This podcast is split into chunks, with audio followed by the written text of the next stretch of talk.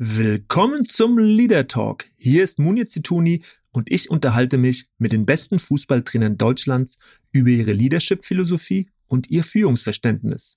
Wie führen Fußballtrainer ihre Mannschaften? Wie kommunizieren sie? Wie motivieren sie ihre Spieler? Und wie wollen sie ihre Teams zum Erfolg bringen? Diesen Fragen gehe ich in meinem Podcast nach und wünsche euch jetzt viel Spaß mit meiner neuen Folge. Diese wird von Robomarkets präsentiert und was es mit dem Online-Broker auf sich hat, das erzähle ich euch nachher.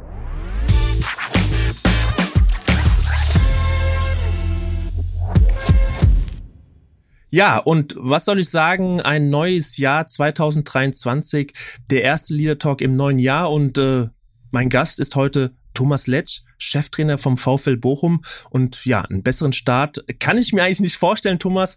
Und das ist wirklich ähm, äh, ja von Herzen gesagt. Ich freue mich sehr, dass du mein Auftaktgast bist für dieses Jahr. Ähm, ja, schön, dass du dabei bist. Ja, kann ich nur zurückgeben. Freue mich sehr, dass ich teilnehmen darf an, an diesem spannenden Podcast und dass wir uns so zumindest auf diese Weise kennenlernen.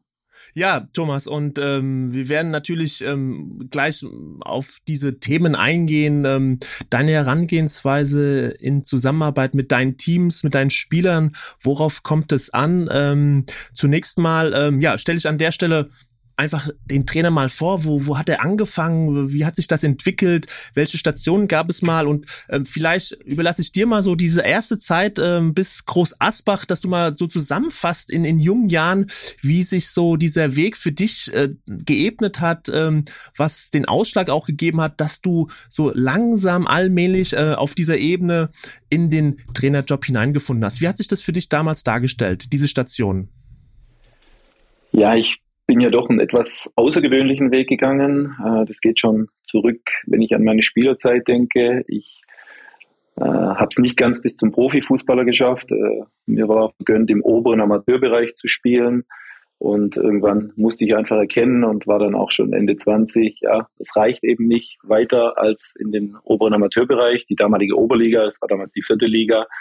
Und bin dann, äh, war ich ganz unten angefangen als Spielertrainer äh, beim VfB Oberesslingen in der Kreisliga A, in der zweiten Liga von unten. Wir sind dann aufgestiegen und dann gab es die Möglichkeit, zu den Stuttgarter Kickers zu gehen, als ja zunächst Co-Trainer in der U19 Bundesliga. Das war so mal was mhm. Neues für mich, weil ich das selber ja nicht erlebt habe bei einem Profiklub.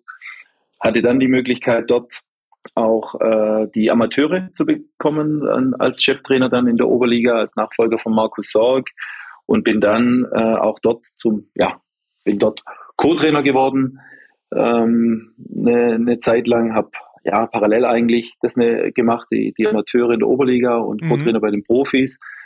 Dann hat es mich nach Heilbronn äh, verschlagen, zum FC Heilbronn damals in der Verbandsliga, dann wieder zum SSV Ulm, äh, wieder an der Seite von Markus Sorg als Co-Trainer, äh, zweieinhalb Jahre dort tätig gewesen und dann äh, habe ich mich ja wieder losgelöst, wollte selber Cheftrainer sein und bin dann bei der SG Sonnenhof Groß Asbach gelandet und hatte dort eigentlich eine, eine sehr erfolgreiche Zeit mit dem Aufstieg in die Regionalliga und gleichzeitig auch mit dem Gewinn des WFV-Pokals, dadurch die Qualifikation den DFB-Pokal. Das war so der Anfang, aber da sah es noch lange nicht danach aus, dass ich mal als Profitrainer oder gar in der Bundesliga ende. Ja, und drei Jahre später ähm, bist du äh, ja nach Salzburg gekommen in den Jugendbereich, warst auch Co-Trainer von 2013 bis 2014 mit einem gewissen Roger Schmidt zusammengearbeitet, äh, hast dann von 2014 bis 2015 ein Jahr lang die U18, so habe ich es nachgelesen, von Red Bull äh, trainiert äh, und ja, und hast dann diesen Weg, bis diesen Weg gegangen, den viele Trainer auch in Salzburg gehen, Cheftrainer beim FC Liefering, zwischendrin sogar mal RB Salzburg für zwei Spiele, glaube ich, nach der Entlassung von Peter Zeitler äh, übernommen im Dezember 2015. Eine ganz erfolgreiche Zeit mit spannenden Spielern beim FC Liefering in der zweiten österreichischen Liga gehabt. Ja, und dann so langsam die Ebene Ebenen nach oben gesteigert. Äh, Juli 2017 leider nur eine kleine Episode beim Zweitligisten Erzgebirge Aue und 2018 dann ähm, ja der Job bei Austria Wien fast also länger als ein Jahr bis zum März 2019 und äh, ja 2020 bist du nach Holland gegangen zu Vitesse Arnheim und das war eine sehr erfolgreiche Zeit in den oberen Tabellenregionen. Du hast den Verein ins Finale des niederländischen Pokals geführt, auch international in der Conference League sehr erfolgreich gewesen und äh, ja, hast äh, damit auch für eine höhere Aufmerksamkeit gesorgt und dann hat der VfL Bochum im September sozusagen zugeschlagen und dich verpflichtet und da kommen wir auch gleich drauf, Thomas. Ich habe mir diese Vita angeschaut und auffällig und vielleicht erwartest du jetzt auch schon die Frage, da gibt's eine Lücke. Und ich finde es ja spannend, wenn Lücken da sind. Also früher war es ja so, oh, im Lebenslauf, da gibt's eine Lücke. Das war dann eher so ähm, äh, stressfördernd für die Bewerber. Ich finde es ja im Gegenteil. Das, äh, das, da da fängt es an, spannend zu werden. Und jetzt will ich dich natürlich fragen, was ist zwischen 2009, also deine Arbeit in Groß Asbach und 2012, als du dann nach Salzburg gegangen bist, äh, passiert? Ist das einfach nur äh, inoffiziell irgendwie, äh, gab es da trotzdem eine Trainertätigkeit oder wie hast du diese drei Jahre äh, gefüllt? Ja, ich war ja, wie gesagt, vor Salzburg nur im Amateurbereich tätig. Das heißt, mein, mein Hauptjob war damals als Gymnasiallehrer. Ich war, ja, oder bin ausgebildeter Lehrer für Sport und Mathematik habe dort gearbeitet und es gab immer die Überlegung, was, was kannst du machen und habe mich dann auch für einen Auslandsschuldienst beworben. Und ah, während der mhm. Zeit in Groß Asbach gab es dann die Möglichkeit, äh, an die deutsche Schule nach Lissabon zu wechseln, nach Portugal. Und ja, ich habe damals gedacht, ja, das ist eine Möglichkeit, mal was ganz Neues zu machen, eine neue Kultur, ein anderes Land kennenzulernen. Mit der Familie haben wir auch gesagt, äh, meine Tochter war damals zwei Jahre alt. Das ist eigentlich eine tolle Erfahrung und das möchte ich, ich möchte ich nicht missen und später mal sagen, Mensch, hättest du doch. Ja. Und, und deshalb habe ich mich entschieden, den Schritt zu gehen. Ähm, war insofern eine schwierige Zeit, weil weil es in Asbach tatsächlich auch ganz gut lief, aber ich hatte keinen Fußballlehrer und konnte mir auch nicht vorstellen, dass das irgendwann mal mein Hauptjob wird. Und habe mich deshalb entschieden, äh, den Schritt zu gehen und war dann drei Jahre an der, an der deutschen Schule in Lissabon, wie gesagt, habe eigentlich auch schon vorgehabt, noch länger zu bleiben, weil es eine tolle Erfahrung war. Wir haben uns als Familie extrem wohl gefühlt. Mhm. Dann kam allerdings der Anruf von Ralf Rangnick, der sehr überzeugend war, was das Red Bull-Projekt so, in Salzburg. Ja. Mhm. ja, absolut. Und wir haben uns dann getroffen und dann war ich klar, okay, das ist eine spannende Aufgabe. Ähm, hat natürlich zur Folge gehabt, raus aus dem Beamtentum, aus der Sicherheit, sage mhm. ich mal, rein in in professionellen Fußball, aber ich bin froh, dass ich den Schritt gegangen bin und das gilt eigentlich grundsätzlich. Ich glaube, es ist wichtig, einfach auch mal mutige Entscheidungen zu treffen und das habe ich damals gemacht und und das hat mich dann Salzburg äh, weg von der Schule und rein in den Fußball geführt. Mhm. Ähm, du hast es gerade gesagt, mutige Entscheidung. Die Menschen fragen dann immer so, Mensch, das ist, das ist aber wirklich äh, mutig gewesen. Äh, wenn du das nochmal selbst äh, für dich reflektierst, war, war es dann wirklich so dieses, ja, inhaltliche, was, was Ralf Rangnick dir äh, vermittelt hat, oder, oder bist du auch vom Typ her einfach jemand, der, der mit solchen Entscheidungen auch, ja, so seine, seine Grenzen ausloten will, äh, Veränderungen auch gegenüber, ganz positiv gegenübersteht? Äh, was hat's ausgemacht, dass der Thomas Letsch damals ja diesen Mut hatte, dann äh, diesen Schritt weg aus Lissabon, einer wunderschönen Stadt, mit einem sicheren Job, ähm, ja, hin zum, zum Jugendbereich einer, einer, einer zwar äh, Spitzenmannschaft in Europa in dem Bereich, aber trotzdem, also mit vielen Unwägbarkeiten verbunden? Was, was, was hat's ausgemacht? Also ich muss sagen, bevor ich den Schritt nach Lissabon gegangen bin, äh, war ich eher der Bodenständige, der, ja, da hat sich alles in einem kleinen Raum abgespielt und ich habe mir Entscheidungen sehr schwer gemacht und war sicherlich eher ein Sicherheitsdenker. So wurde ich auch erzogen und, und so habe ich getickt. Und der Schritt hat dann schon eine Veränderung bewirkt. Ich war, war viel offener, das war eine tolle Erfahrung und, äh, und wie ich vorher sagte, ich, ich möchte nicht irgendwann mal zurückschauen und sagen, Mensch, das war eine Möglichkeit, mhm. hättest du doch das gemacht. Und, und dementsprechend, als dann die Möglichkeit war, in so ein spannendes Fußballprojekt einzusteigen, mit all den Risiken, das, dessen war ich mir schon bewusst, äh, habe ich gedacht, nee, das reizt mich, ich möchte raus. Und ich habe Gott sei Dank eine Frau, die mich diesbezüglich auch extrem unterstützt, die auch gesagt hat, ja, gut, dann, dann gehen wir das Risiko, wir, wir sind an deiner Seite und wir, wir gehen den Schritt mit. Und so sind wir dann ja aus der Sicherheit, äh, Schule oder Beamtentum und, und in dem Fall auch spannende Geschichte natürlich mhm. auch in Lissabon äh, raus in, in die Unsicherheit, zumal bis zu diesem Zeitpunkt Salzburg oder, oder Red Bull Salzburg ja eher eine Geschichte war, wo viele nur ein halbes Jahr blieben. Das, das war mir alles auch bewusst, aber ich war da fünf Jahre und, und hatte eine fantastische Zeit und das war die Grundlage für das, was ich, was ich jetzt bin und, und bin froh, dass ich jetzt ja am Schluss mhm. gute zehn Jahre im, im professionellen Fußball bin. Damals zu, zunächst in der Nachwuchsakademie als sportlicher Leiter, gleichzeitig auch als, als Trainer immer von der Jugendmannschaft. Das war die Überlegung von, mhm. von Ralf Rangnick damals, einen, einen Trainer zu haben, der einerseits die Trainer ausbildet, der seine Philosophie an, an die ganze Akademie weitergibt, gleichzeitig auch eine Vorzeigemannschaft hat. Und, und das war der erste Schritt. Und, und wie gesagt, ich habe es keinen Tag bereut. Mhm. Also äh, vor elf Jahren ähm, noch Mathe äh, unterrichtet in, in Lissabon äh, und äh, jetzt äh, Bundesliga-Trainer. Weil du es gerade schon angesprochen hast, diese Arbeit ja im Jugendbereich. Was, was macht die Arbeit ähm, ja für dich so attraktiv mit jungen Spielern und auch anders gefragt, was, was haben denn die jungen Spieler den, den älteren, den erfahrenen voraus? Also was ist für dich so dieser Anreiz, mit jungen Spielern zu arbeiten? Dir alter Ruf voraus, dass du sehr gerne mit jungen Spielern arbeitest, sie gut fördern kannst, entwickeln kannst. Was macht's aus? Ist es die Neugier? Ist es einfach, dass man diese jungen Menschen auch ein Stück weit begleiten kann, formen kann, dass sie mehr zuhören? Was ist es genau, was du auch vielleicht für deine Arbeit jetzt im Profibereich mitnimmst aus dieser Zeit?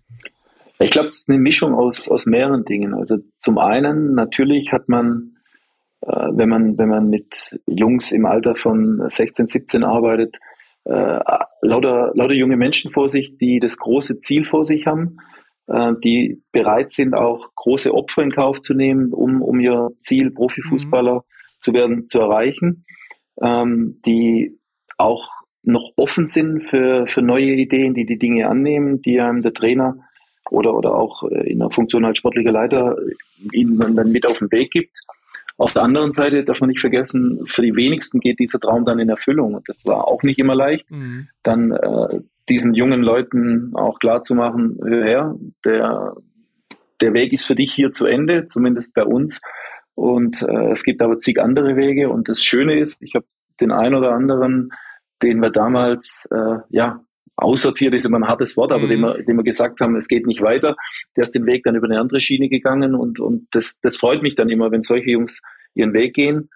Oder aber auch, ich habe vor kurzem so einen jungen Spieler getroffen, jetzt wieder, als ich in Salzburg war, bei dem ja, bei dem es danach ausgesehen hat, er geht den Weg, er, am Schluss hat es nicht ganz gereicht, er ist jetzt äh, einen anderen Weg, spielt Regionalliga in Österreich und macht eine Ausbildung, ist aber total happy, während zwei andere aus seinem Jahrgang mit, mit Xaver Schlager und Konrad Leimer den mhm. Weg gegangen sind und, und äh, Nationalspieler geworden sind. Und das ist einfach das, das Spannende, äh, da Teil davon zu sein, die Jungs auf ihrem Weg zu begleiten, einen Teil dazu beizutragen, um den Weg zu gehen. Und ich finde, das darf man auch nie vergessen, mhm.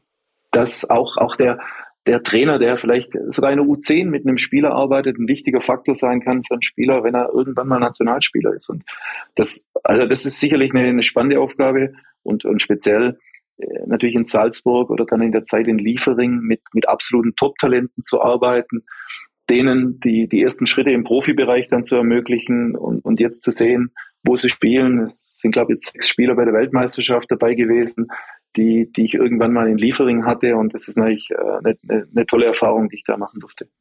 Und wenn ich mir so vorstelle, du hast es gerade so beschrieben, so diese Gespräche, wo man mitteilt, hier ist der Weg zu Ende. Also ähm, da übt man ja schon so ein bisschen Konfliktsituation oder Mediation äh, teilweise, also das so rüberzubringen, dass man sich auch wiedersehen kann, dass man sich ins Gesicht schauen kann und trotzdem irgendwie äh, füreinander den Respekt hat. Das ist, glaube ich, eine, eine ganz große Herausforderung, gerade mit jungen Menschen, die große Erwartungen haben und dann äh, muss man ihnen mitteilen, hier ist der Traum erstmal vielleicht zu Ende. Ähm, später gibt's ja ähnliche Situationen im Profibereich. Da muss auch viel kommuniziert werden, ein großer Kader, es muss viel gesprochen werden. Ähm, das heißt, hast du auch das Gefühl, äh, dass diese Gespräche damals auch ein Stück weit jetzt immer wieder neu auch vorkommen im Bereich des, des äh, Profifußballs in der ersten Bundesliga. Also, dass man da auch diese Kompetenz äh, früher da schon auch geschult hat in der Richtung. Ich glaube, jede Erfahrung hilft einem da im, im Leben. Also natürlich diese Geschichten damals, äh, wenn man dem 14-Jährigen sagen muss, hier ist zu Ende, wobei es oft dann auch schwieriger war, den Eltern das äh, mitzuteilen. Ähm, mhm. der Spieler selber kann seine Situation oder konnte damals seine Situation oft besser einschätzen und für die Eltern ist oft eine Welt zusammengebrochen. Das ist, das ist natürlich jetzt im Profibereich anders. Mhm. Aber ich glaube, grundsätzlich alles, was man, alles, was man im Leben erfährt, auch, auch wenn ich zurückdenke an, an andere Stationen, auch, auch, auch jetzt im Lehrerberuf, was, mhm. was du dort an Erfahrungen mit jedem Menschen, mit dem du interagierst, das hilft dir für, für, für spätere Entscheidungen. Die Gespräche jetzt, und das hast du richtig gesagt, im, im Profibereich gibt es natürlich auch unangenehme Situationen, äh, einem Spieler zu sagen, der ist nicht im Kader, einem Spieler zu sagen, ähm, er sitzt auf der Bank oder und das ist einfach wichtig. Man muss, man muss offen kommunizieren. Ich glaube, Ehrlichkeit und Offenheit ist, ist was ganz Wichtiges im Umgang mit Spielern und da ist es mhm. auch völlig egal, ob es im Nachwuchsbereich ist, wie früher war, oder jetzt im Profibereich. Also das ist was, was, was mir extrem wichtig ist. Ich möchte, äh, das gelingt nicht immer dem Spieler, das klar zu machen, warum, wieso, weshalb, aber ich versuche es auf jeden Fall so transparent wie möglich zu sein und definitiv immer ehrlich zu sein mhm. mit den Spielern. Und ähm, gerade wenn man neu irgendwo hinkommt, wird man natürlich als Trainer beäugt. Wie verhält er sich? Ähm, wie integer ist das Ganze? Also äh, steht er dafür ein, was der auch sagt? Also da ist man ja wirklich im Fokus. Und jetzt bist du seit dem 22. September der neue Cheftrainer beim VfL Bochum. Das Team stand damals sieglos mit einem Punkt am Tabellenende.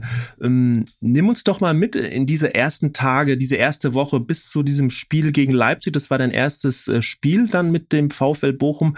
Ähm, auch so grundsätzliche Art. Wie hast du äh, diese Tage erlebt und was sind dann deine Ansatzpunkte, um eben auch diesen ja, diese ersten Eindrücke bei der Mannschaft, also klar zu machen, worum es dir geht. Du, du, du wirst beobachtet. Äh, wie sind diese Tage dann von dir aus auch strukturiert worden? Worauf legst du da Wert, besonders in dieser Anfangsphase?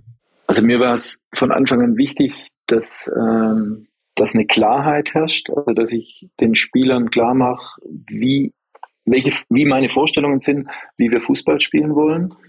Und, ähm, und der nächste Schritt ist natürlich dann auch die Spieler davon zu überzeugen, dass es ihr eigenes wird. Also ich glaube, es ist wichtig als Trainer und als Trainerteam mhm. klar zu wissen, was wir vorhaben, wie wir Fußball spielen wollen, um erfolgreich zu sein. Weil das der einzige Grund ist ja, man, man spielt ja nicht, weil das schön ist oder toll ist, sondern es geht darum, erfolgreich zu sein.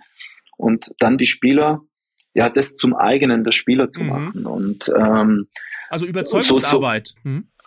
Absolute Überzeugungsarbeit. Und, und aber jetzt nicht in dem Sinn, dass ich sage, Leute, so machen wir es und, und das stülpe ich euch auf, sondern schon auch auf die Spieler logischerweise eingehen und die Spieler mitnehmen und im Idealfall, und den Fall haben wir jetzt aus meiner Sicht, dass, dass für jeden klar ist, hey, das ist unser Spiel und davon sind wir überzeugt und äh, damit sind wir erfolgreich. Und das ist mein Ansatz gewesen. Natürlich, wenn du während der Saison einsteigst, eine Woche Zeit hast, dann kannst du nicht das große Ganze ändern, dann fokussierst du dich auf Kleinigkeiten, da ging es mir um Kompaktheit, da ging es mir um das Thema Gegendressing. Aber es ist am Schluss eigentlich das Schlimmste passiert, was passieren hätte können. Wir haben ein sehr schlechtes Spiel gemacht in Leipzig, mhm. hatten keine Chance und äh, sind mit einer Niederlage heimgefahren, wo wir, äh, so blöd klingt, mit einem 4-0 noch zufrieden sein müssen. Und das war natürlich alles andere als äh, produktiv für die ganze Geschichte. Aber und das war, war das Positive. Für mich war relativ schnell klar aus diesem Spiel, auf eine harte Art und Weise habe ich gelernt oder habe ich, habe ich registriert, wo wir ansetzen müssen. Und dann war es für mich noch klarer. Und äh, es war aber dann schon schwieriger, wieder die Mannschaft davon zu überzeugen. Und da, weil am Schluss du brauchst, du brauchst Siege, du brauchst Erfolgserlebnisse. Und deshalb war es auch extrem wichtig, das zweite Spiel gegen Frankfurt dann zu gewinnen, dass die, die Spieler haben gemerkt, ey, da passiert was und, und dann hat sich in eine gute Richtung entwickelt und mit jedem Erfolgserlebnis glaubt natürlich jeder mehr an die ganze Geschichte. Aber so gesehen war es eine, aus meiner Sicht war es eine interessante erste Woche, eine spannende erste Woche mit einem schlechten Ende. Das heißt, du hast dann auch für dich selbst äh, festgestellt, registriert, ähm, naja, ich habe auch nicht die hundertprozentig richtigen Entscheidungen getroffen. Ich muss da nochmal nachjustieren, also auch, auch, auch schnell und viel in, in, in, der, in der Selbstreflexion, um, um dann auch der Mannschaft das mitzuteilen. Oder wie war dieser Prozess? Ja, auf jeden Fall. Also mhm. ich grundsätzlich fange ich immer bei mir selbst an, wenn ein Spiel verloren wird oder wenn irgendetwas nicht so läuft, wie wir es uns vorstellen, dann glaube ich, tut jeder Trainer oder jeder der Beteiligten gut daran, erstmal selbst zu überlegen, was war gut, was war schlecht. Und natürlich habe ich nicht nur richtige Entscheidungen getroffen. Und, und ähm, es war so, ich habe vorher von, von Klarheit gesprochen. Ja. Äh, ich habe ich hab eigentlich der Mannschaft mit auf den Weg gegeben, wir wollen so und so angehen, aber sollte das nicht funktionieren, ist das unser Plan B. Und dadurch war eigentlich die Klarheit schon nicht gegeben, die ich eigentlich wollte. Und das war mir, mhm. das war ein, eine Sache, die mir sofort nach dem Spiel klar war. Und das sind wir völlig anders angegangen im nächsten Spiel gegen Frankfurt. Da gab es eine Richtung, eine Klarheit und diesen Schritt, so nach dem Motto, wenn das nicht ja. funktioniert, Plan, Plan B oder Plan 1, 1a zu machen, mhm. den haben wir dann äh, nach hinten verschoben. Und, und das war wichtig aus meiner Sicht. Also das war eine Erkenntnis. Und natürlich, äh, es ging dann schon um Selbstreflexion, auch im Trainerteam. Was sind wir falsch angegangen? Mhm. Auch Personalentscheidungen vielleicht nicht die glücklichsten getroffen. Die Mannschaft habe ich dann auch besser kennengelernt und, und das war natürlich dann schon ein Prozess im Laufe äh, der zweiten Woche. Und da haben wir dann deutlich bessere Entscheidungen getroffen. Mhm. Also diese volle Identifikation mit einem Weg, äh, höre ich daraus, ist, ist dann wirklich auch ein Schlüssel gewesen, um dieses zweite Spiel gegen Frankfurt ähm, äh, zu, zu gewinnen. Äh, bist du dann jemand, der dann auch viel Einzelgespräche schon macht in so einer Anfangsphase oder passiert das in so in den Teambesprechungen grundsätzlich? Sowohl als auch. Also mir ist schon das, äh, also, oder anders, wenn du, wenn du bei einem Verein anfängst, glaube ich, ist es wichtig, erstmal der ganzen Mannschaft mitzuteilen, was hast du vor, wie, wie sind die Ideen von, von meiner Seite aus. Und gleichzeitig ist es mir wichtig, schon auch mit einzelnen oder mit jedem einzelnen Spieler zu sprechen. Auch den, den mehr als den Spieler, ich will ja auch den Menschen kennenlernen. Genau. Äh, das ist natürlich zu Beginn passiert es dann mehr mit den Spielern, wo du sicher weißt, die stehen auf dem Platz, auch den Führungsspielern, den vermeintlich wichtigen Spielern im Kader. Und dann so nach äh, im Laufe der nächsten zwei, drei Wochen habe ich dann aber schon mir für jeden Zeit genommen, auch, auch mit den Spielern, die bis dahin gar nicht gespielt haben, ihnen aufzeigen. Ich habe vorher über das Thema Ehrlichkeit gesprochen. Mhm. Mir, mir war es schon auch wichtig, auch wenn es ein früher Zeitpunkt war, nach drei, vier Wochen mal zu sagen, hey, so ist die Situation.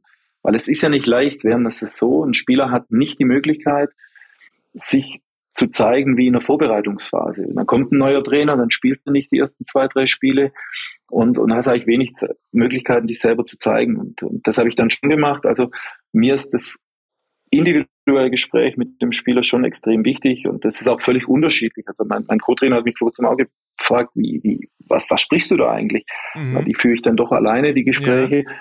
Und das kann mit einem Spieler was rein Privates sein, mhm. mit dem anderen geht es um Vergangenheit, mit dem anderen geht es um die aktuelle Situation. Weil ich glaube schon, wir sollten nie vergessen, wir, wir arbeiten mit Menschen zusammen und wir verbringen so viel Zeit zusammen. Äh, da ist mir wichtig, auch ein bisschen mehr über den mhm. einzelnen Spieler und die einzelne Person zu wissen, als nur das, was auf dem Platz passiert.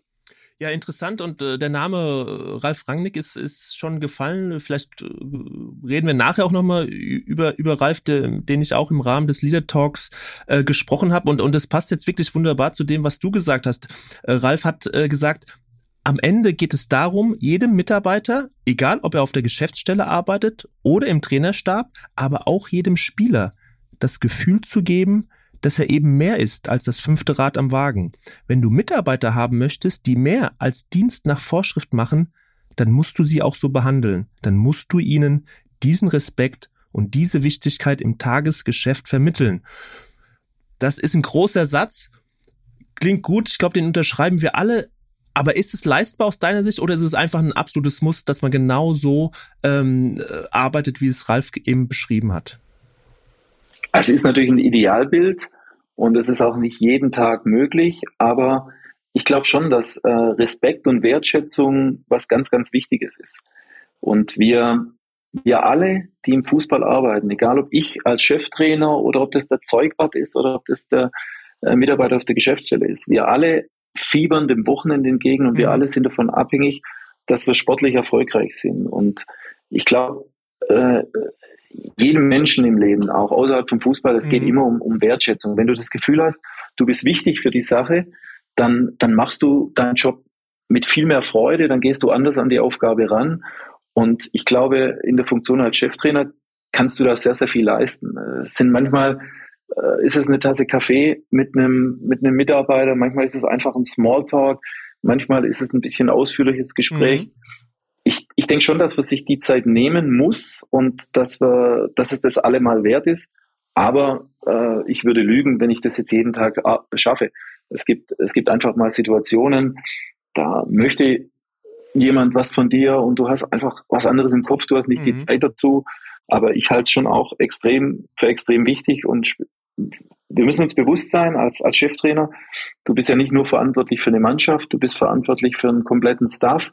Es gibt die Presse, es gibt andere Mitarbeiter im Verein und, und jeder, jeder möchte ein Stückchen abhaben. Und ähm, das ist, das hat sich schon verändert im Laufe der Zeit. Ich glaube, dass der Cheftrainerjob im Profifußball anders ist, als er noch vor Jahren war. Ich versuch's, mhm. dass es mir immer gelingt, das, äh, das glaube ich nicht.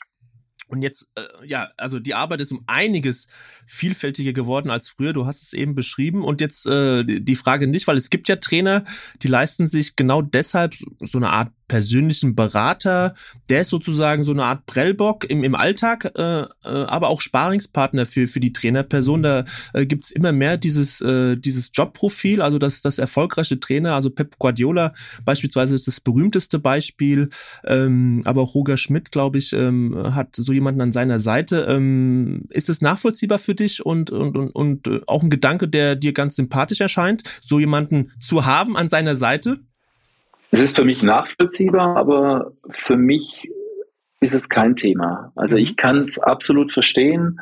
Ich weiß es eben von Roger Schmidt, ich weiß es auch von einem anderen äh, Trainerkollegen von mir, der, der so jemanden an seiner Seite hat, um, um genau das, ja, Sparingspartner auf der einen Seite, aber auch solche Dinge mal abzunehmen, genau. äh, so, so zwischengeschaltet mhm. zu sein. Genau.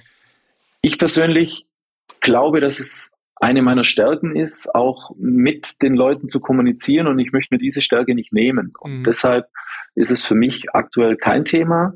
Ich kann mir aber auch vorstellen, je größer das Ganze wird, also wenn wir jetzt über Pep Guardiola sprechen, mhm. äh, umso unübersichtlicher wird es und dass das dann eine große Hilfe sein kann. Also bisher muss ich sagen, äh, bin ich ohne so eine Person ganz gut klargekommen. Äh, für mich ist es wichtig, dass ich, dass ich meinen, meinen engsten Stab um mich herum habe, äh, der da eng zusammenarbeitet, also meine Co-Trainer äh, und oder mein Trainerteam und, genau. und mhm. gebe dann eher in diesem Bereich etwas ab, aber kann mir aktuell nicht vorstellen, dass ich da äh, ja jemanden, sage ich mal, speziell für diese mhm. Aufgabe mit dazu nehmen werde.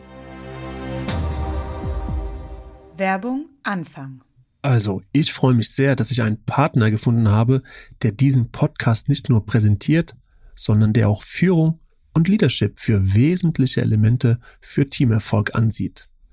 Was die Robomarkets Deutschland GmbH alles macht, das erzähle ich euch jetzt. Gehört sich ja auch irgendwie so als Partner. Den Online-Broker mit Sitz auf Zypern gibt es schon seit 2015. Er bietet seinen deutschen Kunden die Möglichkeit zum globalen Handel mit Kapitalanlagen. Die meisten Online-Broker arbeiten nur aus dem Ausland. Die Robo Markets Deutschland GmbH dagegen hat einen Standort in Frankfurt und ist damit greifbar für ihre Kunden in Deutschland. Daraus resultierte auch eine enge Partnerschaft mit Bundesligist und Europa League-Sieger Eintracht Frankfurt. Robo Markets Deutschland bietet seinen Kunden 12.000 Handelsinstrumente, um mit Devisen, Aktien oder Rohstoffen zu handeln. Echte Profis handeln also bei Robo Markets. Das Eröffnen eines Kontos ist im Übrigen kostenlos. Danke also an dieser Stelle für die Unterstützung durch Robomarkets, deren Internetadresse in den Shownotes verlinkt ist. Doch jetzt schnell weiter mit dem Leader Talk und danke euch für die Aufmerksamkeit. Werbung Ende. Also Kommunikation, ähm, die durch dich ähm, passiert, äh, sichergestellt wird. Und ähm, jetzt ist es ja oft so, du hast einen Blick auf das Geschehen, die Fans, der eigene Verein, dann auch die Presse, die Öffentlichkeit.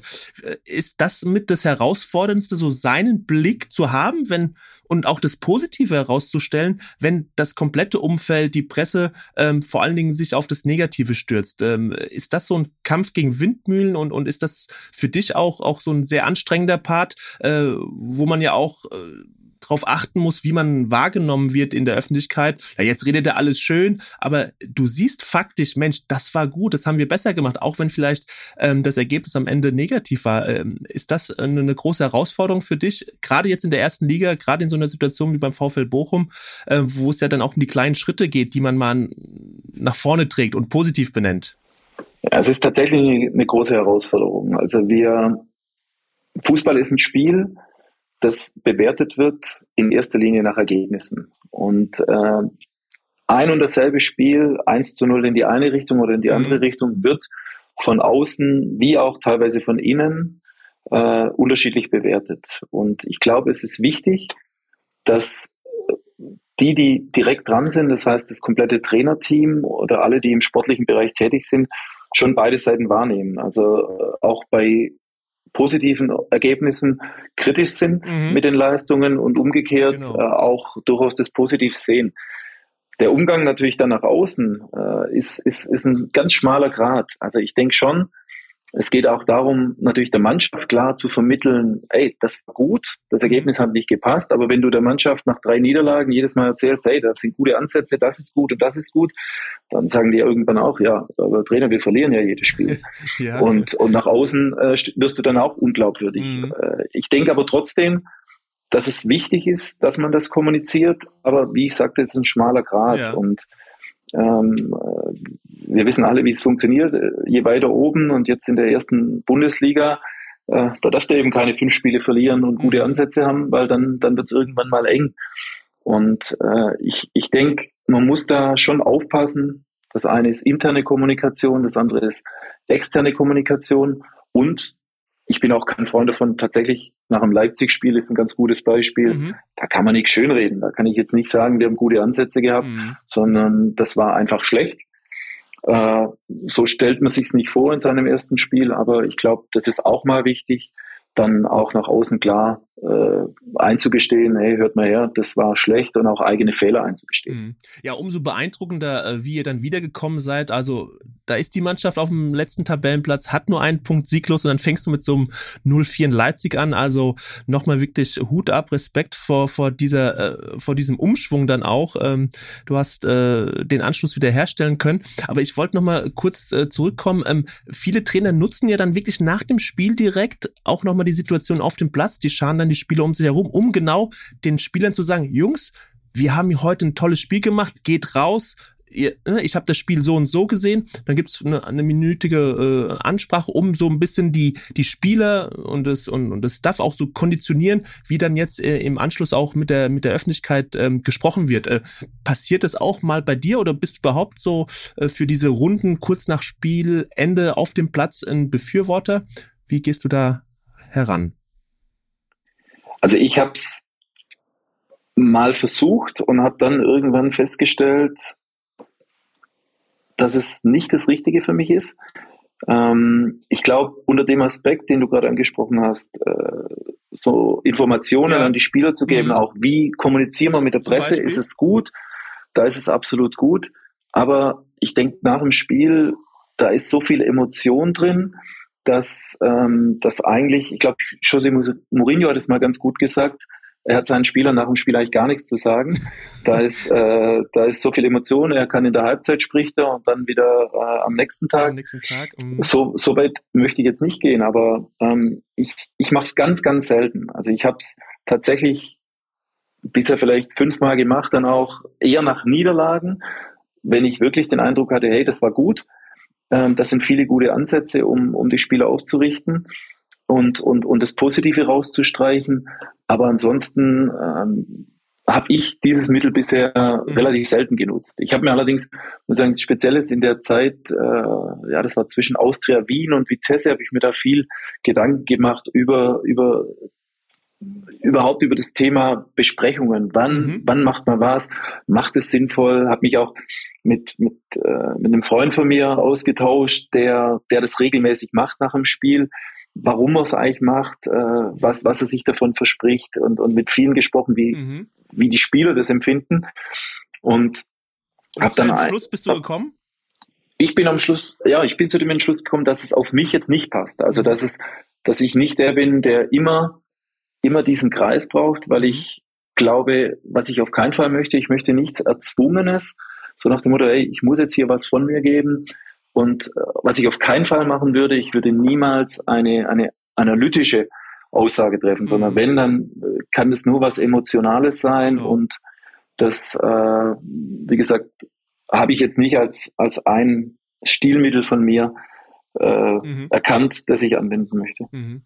Ähm, also, kann sich aber noch ändern. kann sich doch ändern, ja. Also wir, ja, das, das darf sich auch äh, verändern und äh, du hast gerade so Emotionen angesprochen. Ähm, wir hatten es vorhin auch, ne, die Spieler äh, kennenzulernen, mit denen auch, ja, so ein ganzer Kader von 26 Mann, 28 Mann, also dass man da auch wirklich äh, mit jedem äh, in der Kommunikation ist. Und in, in einem Interview hast du mal gesagt, ähm, und da würde ich dich gerne mal drauf ansprechen, ob du das immer noch so denkst, weil das ist, glaube ich, drei, vier Jahre her. Ich hoffe, jeder Spieler, der nicht von Anfang an spielt, ist sauer das ist ja erstmal so, äh, gibt es sicherlich Trainer, die denken anders darüber. Ähm, das ist eine klare Aussage, ähm, aber auch natürlich ein Konfliktpotenzial. Äh, würdest du den Satz heute genauso sagen und wie ist dann dein Umgang damit?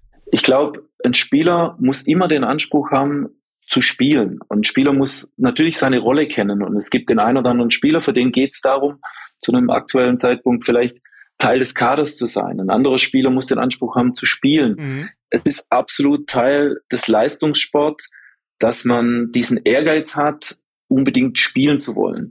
Und wenn ein Spieler auf der, auf der Bank sitzt und sich mhm. damit zufrieden gibt, dann, äh, dann läuft ja irgendwas schief. Also ich möchte keine Spieler, die sagen, ah, Trainer, äh, überhaupt kein Problem, dann spielt ein anderer. Äh, natürlich muss die Mannschaft im Vordergrund stehen und es geht immer um den, um den Mannschaftserfolg.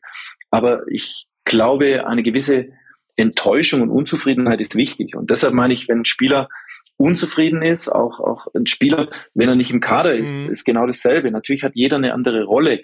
Und äh, für den einen oder anderen Spieler geht es darum, erstmal in den Kader zu kommen. Aber da erwarte ich mir schon, dass, dass er auch ärgerlich ist. Er muss den Ärger nur in die richtige Richtung kanalisieren. Das ist wichtig. Äh, es darf nicht sein, dass er sich dann äh, kontraproduktiv verhält oder, oder gegen die Gruppe schießt, sondern es mhm. geht natürlich darum, dass wenn er dann zum Einsatz kommt, dass er alles gibt und, und die Enttäuschung in mhm. positive Energie umwandelt. Das heißt, also die Wahrnehmung von Ärger oder von Wut, die ist per se erstmal für dich auch nichts ähm, negativ behaftetes. Also das darf durchaus wahrgenommen werden. Er muss es dann nur im Training, im Umgang mit den Spielern eben, also ja, gut und, und verhältnismäßig sich dann auch verhalten. Genau. Also wenn, wenn ein Spieler enttäuscht ist, dass er nicht spielt, aber dann äh, geht es darum, äh, es steht eine Einwechslung an, er erwärmt sich und, mhm. und man sieht, er ist voll dabei oder, oder es passiert auf dem Spielfeld was und er, er fiebert mit der Mannschaft mit, dann ist ja alles in Ordnung. Wenn es dann so weit kommt, dass der Spieler, den Fall hatte ich Gott sei Dank noch nie, äh, eine Einwechslung mhm. verweigert oder, oder, ja. oder, oder, oder Unlust zum Ausdruck mhm. bringt nach außen hin, dann kriegt er schon ein Problem mit mir. Und dann, äh, also das, das darf es natürlich nicht geben. Mhm. Also das heißt, äh, diese, diese direktive, strenge Seite, ich meine, du bist Lehrer gewesen, also die steht dir auf jeden Fall auch zur Verfügung und ist, glaube ich, auch ein wichtiges Moment, dass die Spieler die Mannschaften spüren, der ist, hat zwar eine empathische Seite, der interessiert sich für mich, der kommuniziert, aber der kann auch eine klare Kante zeigen. Ne? Also dieses Wechselspiel ist, glaube ich, ganz, ganz wichtig in der Schule als auch in der Mannschaft. Ja, absolut. Also ähm, am Schluss muss am, einer muss die Entscheidungen treffen genau. und einer muss die Konsequenz oder Konsequenz ist sowieso äh, was ganz Wichtiges, denke ich, im mhm. Leben und speziell in der Führungsposition äh, muss die gegeben sein und, und selbstverständlich muss es da auch klare Kante geben und es geht auch nicht darum, immer alles ganz genau zu erklären. Mhm. Ich habe vorher gesagt, ich versuche transparent zu sein und die Spieler mitzunehmen, aber es gibt auch mal Entscheidungen und dann muss man das dem Spieler mitteilen, so ist es und, und der, derjenige mhm. hat es dann auch zu akzeptieren. Natürlich, mhm. das ist wichtig. Und vor allem, man, diese Fälle habe ich natürlich auch erlebt im, im Laufe meiner Zeit als Trainer, äh, dass, dass, äh, ja, dass Sanktionen ausgesprochen mhm. werden müssen, dass Dinge schieflaufen und äh, ich glaube, das ist wichtig. Also Konsequenz mhm. ist äh, nicht nur in unserem Job, aber ich glaube grundsätzlich im Leben wichtig. Ja, da können ja die Betroffenen auf jeden Fall was lernen, auch wenn sie das im ersten Moment vielleicht äh, gar nicht so wahrnehmen, sondern eher als als was Gegenteiliges äh, für ihre Entwicklung äh, wahrnehmen. Äh, und äh, ich habe jetzt eine Frage an dich, Thomas, die ist ein bisschen gemein, finde ich, aber ich stelle sie dir trotzdem. Ähm, ich nenne dir jetzt mal drei Werte und äh, ja, frag dich, welche welchen Wert du auswählen würdest, wenn du dich halt eben nur für einen entscheiden müsstest. Also klar, ich denke mal, alle drei würdest du nehmen, aber wenn du dich für einen entscheiden müsstest, welcher wäre es denn? Die drei Werte sind Disziplin, Perfektion und Mut. Die Frage ist tatsächlich gemein. Ja. äh, ich, hab, ich war jetzt sehr gespannt und habe mit ganz anderen Werten gerechnet. Ähm, ich würde nicht die Perfektion wählen. Mhm. Und jetzt ist Disziplin und Mut natürlich was völlig, völlig Konträres. Deswegen habe ich sie genommen, genau. Ähm, ich glaube, ich würde den Mut wählen. Mhm.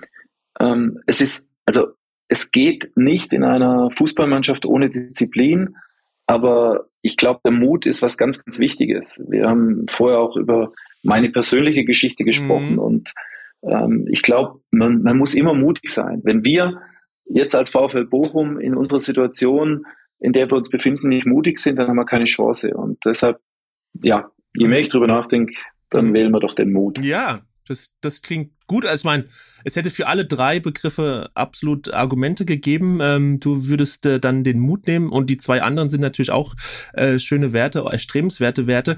Ich habe einfach noch jetzt, kommen so langsam in Richtung Ende auch schon, Thomas, äh, trotzdem noch mal zwei drei Fragen, die mich persönlich auch sehr interessieren, ähm, weil das will ich jetzt auch nutzen. Du erste Liga Österreich trainiert, erste Liga Niederlande und ähm, auch in Vereinen, auch in Ländern, wo wo denn die Nachwuchsarbeit wirklich äh, ganz gut funktioniert, sage ich mal. Was kann sich denn Deutschland so von den Nachbarn abschauen? Gibt es da irgendetwas, äh, äh gerade in, in, in Bezug auf die Entwicklung von Spielern, äh, gibt es etwas, was die, was dort besser läuft. Jetzt haben wir hier auch so eine Diskussion, äh, Entwicklung von Talenten.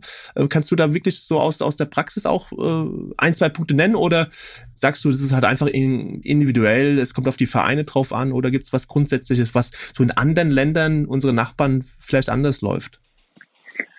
Also fangen wir mal mit unseren Nachbarn in Österreich an. Ich glaube, äh, da müssen wir nicht rüberschauen. Ich mhm. denke sogar, dass Österreich den Fehler macht, dass sie zu oft nach Deutschland schauen ich glaube, jedes Land sollte seine eigene Identität haben. Und mhm. ähm, in Österreich war es tatsächlich so, dass schon viel geschaut wurde, was, was passiert in Deutschland. Und, und in meiner Zeit war Österreich natürlich, das ist auch nach wie vor sehr stark von Red Bull geprägt. Da gab es einerseits den, mhm. den österreichischen Weg, äh, der beim ÖFB gegangen wurde, und auf der anderen Seite so die Idee, die hinterm, hinterm Red Bull-Projekt stand, das natürlich und ich war in den Anfangszeiten mhm. von Ralf Rangnick dabei, auch sehr extrem war. Das muss man schon sagen. Äh, auch in den jüngeren Jahrgängen war das eigentlich ein völlig anderer Fußball, der, der dort geschult wurde, als es dann im, im Rest von Österreich mhm. passiert ist. Und, und natürlich gibt's immer so Wellen und, und da hat man sich dann sehr stark in Österreich dran orientiert. Ähm, in Holland ist es natürlich völlig anders. In Holland, äh, da gibt's die Ajax-Identität und äh, Football total. Mhm. Ähm, die Spieler werden extrem technisch ausgebildet. Äh, da wird, wird schon sehr stark auf Individualität Wert gelegt. Aber ich weiß nicht, ob das der bessere Weg ist oder das der andere Weg. Ich glaube grundsätzlich, und, und deshalb bin ich froh, dass ich die Erfahrung gemacht habe in unterschiedlichen Ländern. Mhm. Ähm, man muss offen sein. Man muss offen sein, was passiert woanders. Nicht denken, ja, wir wissen's, also mhm. wir hier in Deutschland wissen, wie es funktioniert und es lohnt sich zu schauen, was machen die Holländer, was machen die mhm. Österreicher, was machen die Spanier oder die, die Norweger. Und ich glaube, das ist wichtig und es muss einem schon bewusst sein im, im Nachwuchs, diese Diskussion kommt ja immer wieder, Dinge, die man jetzt ändert, da, das Ergebnis erfährt man in zehn Jahren mhm. frühestens. Und, und das ist ja das Spannende bei der Geschichte. Also man muss eigentlich einen Schritt voraus sein. Und das ist, ist nicht so leicht. Also es wird immer so sein, wenn irgendwo auf höchstem Niveau die Erfolge vielleicht nicht so da sind, dann wird alles in Frage gestellt, dann wird wieder umgekrempelt und vielleicht sind vor drei, vier Jahren schon Prozesse in Gang gesetzt mhm. worden, wo wir jetzt die Ergebnisse ja. noch nicht sieht. Und, und, und, und nochmal, das ist das, was ich mitgenommen habe. Selbst aus der Zeit in Portugal, wo ich nicht direkt mhm. im Fußball involviert war, kriegst du auch ein bisschen was mit, wie es dort funktioniert. Gut, ich mhm. hatte die Mädchen-Fußball AG, also ich war voll im Fußball drin natürlich. Aber ich glaube, ich glaube, diese Offenheit, über den Tellerrand zu schauen, auch, auch bei, es gilt ja auch für uns Trainer mal zu schauen, ey, was macht der und der Trainer, was macht die und die Mannschaft, ich glaube, das ist wichtig, weil wir alle können jeden Tag dazulernen. Ja, und da kann man sich wunderbar befruchten und ich finde sowieso, äh, ja, aufs Leben, nicht nur Trainer, Fußball, sondern im Leben an sich äh, ist, ist auch das Reisen, äh, schauen, äh, ne, was ist in anderen Kulturen, anderen Ländern los, kann man unglaublich viel lernen und was für seinen eigenen Alltag äh, auch mitnehmen und, und diese Befruchtung, die ist, glaube ich, wichtig und da immer wieder zu schauen und auch den Anspruch zu haben, lernen zu wollen und äh, nicht dieses Wissenspaket als abgeschlossen zu, ähm, zu äh, bezeichnen. Ähm, absolut ein wichtiger Hinweis. Und ähm, meine vorletzte Frage, äh, ja, die WM in Katar, gibt es irgendetwas so, was du als Fingerzeig ähm, mitnimmst. Es werden jetzt viele Fußballtrainer, Experten ja auch gefragt, Mensch, was, was bringt diese WM äh, zum Ausdruck? Was, äh, was steckt dahinter, dass ähm, Frankreich, Argentinien im Finale sind, dass eine Mannschaft wie Marokko oder Kroatien im Halbfinale waren? Äh, gibt es irgendetwas, wenn du so auch zugeschaut hast, was du für deine Arbeit äh, so als bemerkenswert auch für dich mitnimmst, mitgenommen hast? Also ich muss gestehen, viel spektakulär Neues habe ich nicht mitgenommen. Mhm. Es hat, haben sich eher Dinge bestätigt. Also ja. es hat sich zum einen, einen bestätigt, dass, ähm, dass auch die vermeintlich kleineren Nationen in der Lage sind, äh, sehr gut zu verteidigen und mhm. dass dadurch die Diskrepanz oder die, die, die Unterschiede immer kleiner werden. Es hat sich auch wieder gezeigt, die Mannschaften, die wenig zulassen, wenig Gegentore kassieren, werden am Schluss erfolgreich sein. Und äh, du hast Marokko angesprochen. Also das hat mich beeindruckt, die Art und Weise, wie sie, wie sie verteidigt haben, also wie sie als Team gefeitet haben. Das war, das war beeindruckend. Ähm, aber dass wir jetzt taktisch große, mhm. äh, spektakuläre Neuigkeiten habe ich jetzt eigentlich nicht gesehen. Also Marokko kann wirklich äh, ne, als als äh, als ein Vorbild für viele andere Mannschaften dann auch stehen, äh, wie man äh, ja auf dem Niveau dann doch mit so einem Plan, mit so einer Disziplin dann Top-Teams ausschalten kann. Mit Sicherheit. Äh, also für euch als VfL Bochum, ne, mit Sicherheit auch äh, so ein so ein Weg, der, der euch jetzt nicht missfallen würde. Nein, absolut. Und, und genau, wir, wir haben ja eine ähnliche Rolle. Wir mhm. als VfL Bochum geht es darum, gegen die Großen zu bestehen. Genau. Wenn, wenn man sich die Etats anschaut, wenn man sich die äh, Marktwerttabellen anschaut, dann, dann müsste klar sein, dass wir absteigen. Aber so ist es nicht. Wenn wir als Mannschaft gut agieren, wenn wir alle zusammenhalten im Verein, dann haben wir eine Chance, in der Liga zu bleiben. Und äh, dementsprechend sage ich ja, Marokko mhm. hat es, hat das sicherlich eine, eine Vorbildwirkung. Ja, Eintracht Frankfurt, Borussia Mönchengladbach und Union Berlin alles Top-Teams, äh, die ihr geschlagen habt und von daher gibt's mit Sicherheit äh, Parallelen dazu. Thomas, ja, vielen Dank bis hierhin schon, Thomas, ein sehr spannendes Gespräch und jetzt kommen wir zur, zur letzten Frage, mein Lieber. Ähm, ja, drei Trainer, die dich ein Stück weit geprägt haben oder wenn es eher passt, ähm, äh, beeindruckt haben, ähm, können auch Kollegen sein, vielleicht auch Eigentrainer. Ähm, welche drei Trainer würdest du an dieser Stelle ähm, benennen wollen? Ja, das ist, äh, es ist tatsächlich nicht ganz einfach, weil ich glaube, man muss, wie ich es vorher sagte, man muss immer über den Tellerrand schauen und, und man kann überall was abschauen, ohne mhm. dass man äh, den Fehler machen darf, glaube ich, jemanden zu kopieren. Also man muss mhm. immer seiner Linie treu werden, treu bleiben. Ähm, ich glaube, dass es natürlich ähm, direkten Kontakt, wenn ich an Ralf Rangnick denke, der mich natürlich schon sehr geprägt hat, ähm, von dem ich viel von der Art und Weise von Fußball mitgenommen habe, ohne natürlich auch ich dann meinen eigenen Weg gefunden habe, aber hat er mich sehr sehr beeinflusst. Deshalb äh, muss ich ihn hier auf jeden Fall nennen mhm. und, und ähm, weil er weil er mich sehr beeinflusst hat. Von der Sicht auf den Fußball vor allen Dingen, ne? so wie du es gerade beschrieben hast. Sowohl von der Sicht auf den mhm. Fußball mhm. als auch von der ja von der von der Begeisterungsfähigkeit. Also ich habe es ja erzählt, wie er sich mit mir getroffen hat mhm. und von diesem Projekt Red Bull Fußball gesprochen hat, ähm, da war schon relativ schnell klar, hey, da will ich dabei sein. Also mhm. das, äh, das hat mich schon, schon absolut beeindruckt.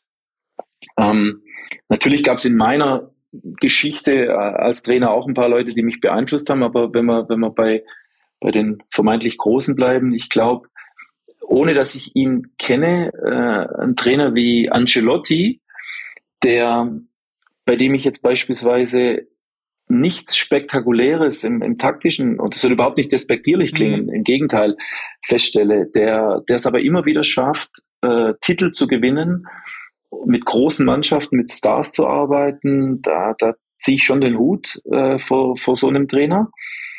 Ähm, ich glaube auch, äh, ja, es ist schwierig, auf drei einzuschränken. Mhm. Muss ich mich auf drei beschränken? Nee, also wenn, wenn du noch einen vierten und fünften hast, äh, hörst dir gerne zu. Äh, Carlo Ancelotti, der hat ja auch sein Buch geschrieben und benannt Quiet Leadership. Und ich glaube, so ein bisschen kommt es darüber, also mit so einer ruhigen Hand diese Stars zu lenken, zu leiten. Absolut. Und, und äh, das ist da vielleicht ergänzend, das ist immer mhm. ganz interessant, wenn, wenn so ein ruhiger Trainer wie Carlo Ancelotti Erfolg hat, dann heißt, schau her, wie ruhig, entspannt und wie, mhm. wie der die Mannschaft äh, im Griff hat. Hat er keinen Erfolg, heißt, ja, da ist keine Emotion da. Und das ist, das ist die Außen. Und, und umgekehrt, ein, ein Pep Guardiola, wenn der außen aktiv ist, dann heißt ja, der hat die, äh, mhm. und sie sind nicht erfolgreich.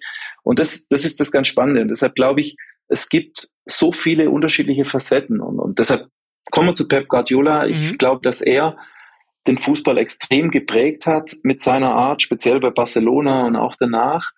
Ähm, ich glaube schon, dass das ein Trainer ist, der äh, mit seiner Akribie, mit, mit, mit vielen Dingen, die er gemacht hat, ähm, ganz extrem dem Fußball beigetragen mhm. hat, wie er sich entwickelt hat.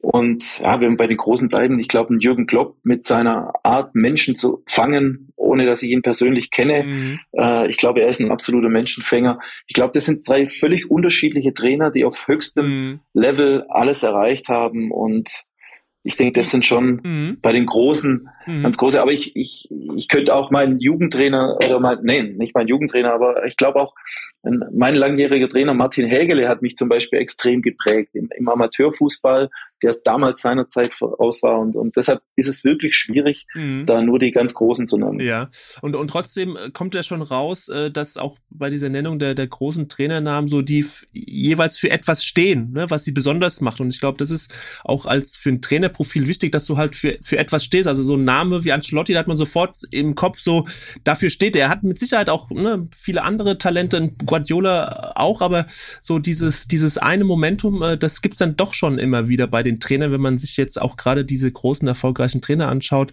dass sie äh, für, für irgendetwas stehen. Und, und, äh, und das ist dann äh, genau das, worauf es auch vielleicht ankommt, so in der, in der Prägung, dass man sich traut, auch diesen Weg zu gehen und das ganz intensiv auch nach außen zu tragen, ne, wofür man steht und nicht links und rechts schaut, dass man es äh, da recht macht oder da recht macht. Absolut. Und, und das ist auch der Grund, warum ich jetzt die drei Kollegen genannt habe, weil ähm, sie für, ja, der eine, glaube ich, äh, das Thema Motivation, mhm. Menschen verfangen, der mhm. andere für diese taktische Akribie und der dritte für diesen Ruhe ausstrahlenden Pol, der, mhm. der seine Truppe im Griff hat. Und ich, ich glaube schon, ähm, das, das würde sie natürlich bei weitem nicht beschreiben. Also da wird man ihnen nicht gerecht werden, wenn nee. man sie auf das reduziert. Aber das ist das, was ich sofort mit ihnen verbinde. Genau. Und, und ich glaube, es gibt inzwischen so viele klasse Trainer, auch, auch Trainer, die ich kennenlernen durfte. Und äh, ich hoffe, mir ist keiner böse, wenn ich ihn nicht genannt habe. Ja, mit Sicherheit nicht, Thomas. Mit Sicherheit nicht. Ähm, äh, du hast wunderbare Namen genannt und auch ausgeführt äh, und nachvollziehbar, warum. Ähm, vielen Dank ähm, für, für diese Antwort und für alle anderen Ausführungen. Ich fand es sehr, sehr spannend, ähm, dir zuzuhören. Äh, ein, zwei äh, Aspekte, die, die so auch noch nicht äh, gefallen sind. Von daher ähm, war es sehr bereichernd, Thomas. Ähm, ich hoffe, dass wir uns dann auch mal persönlich begegnen, wo auch immer das sein wird. Dir jetzt äh, ja eine gute Zeit, bleib gesund, viel Erfolg mit dem VfL Bochum und ich hoffe, dass wir uns bald mal wieder sprechen können, Thomas. Vielen Dank, dass du dabei warst. Ich habe zu danken und freue mich auch auf ein persönliches Kennenlernen. Also, bis ganz bald, Thomas. Tschüss. Tschüss.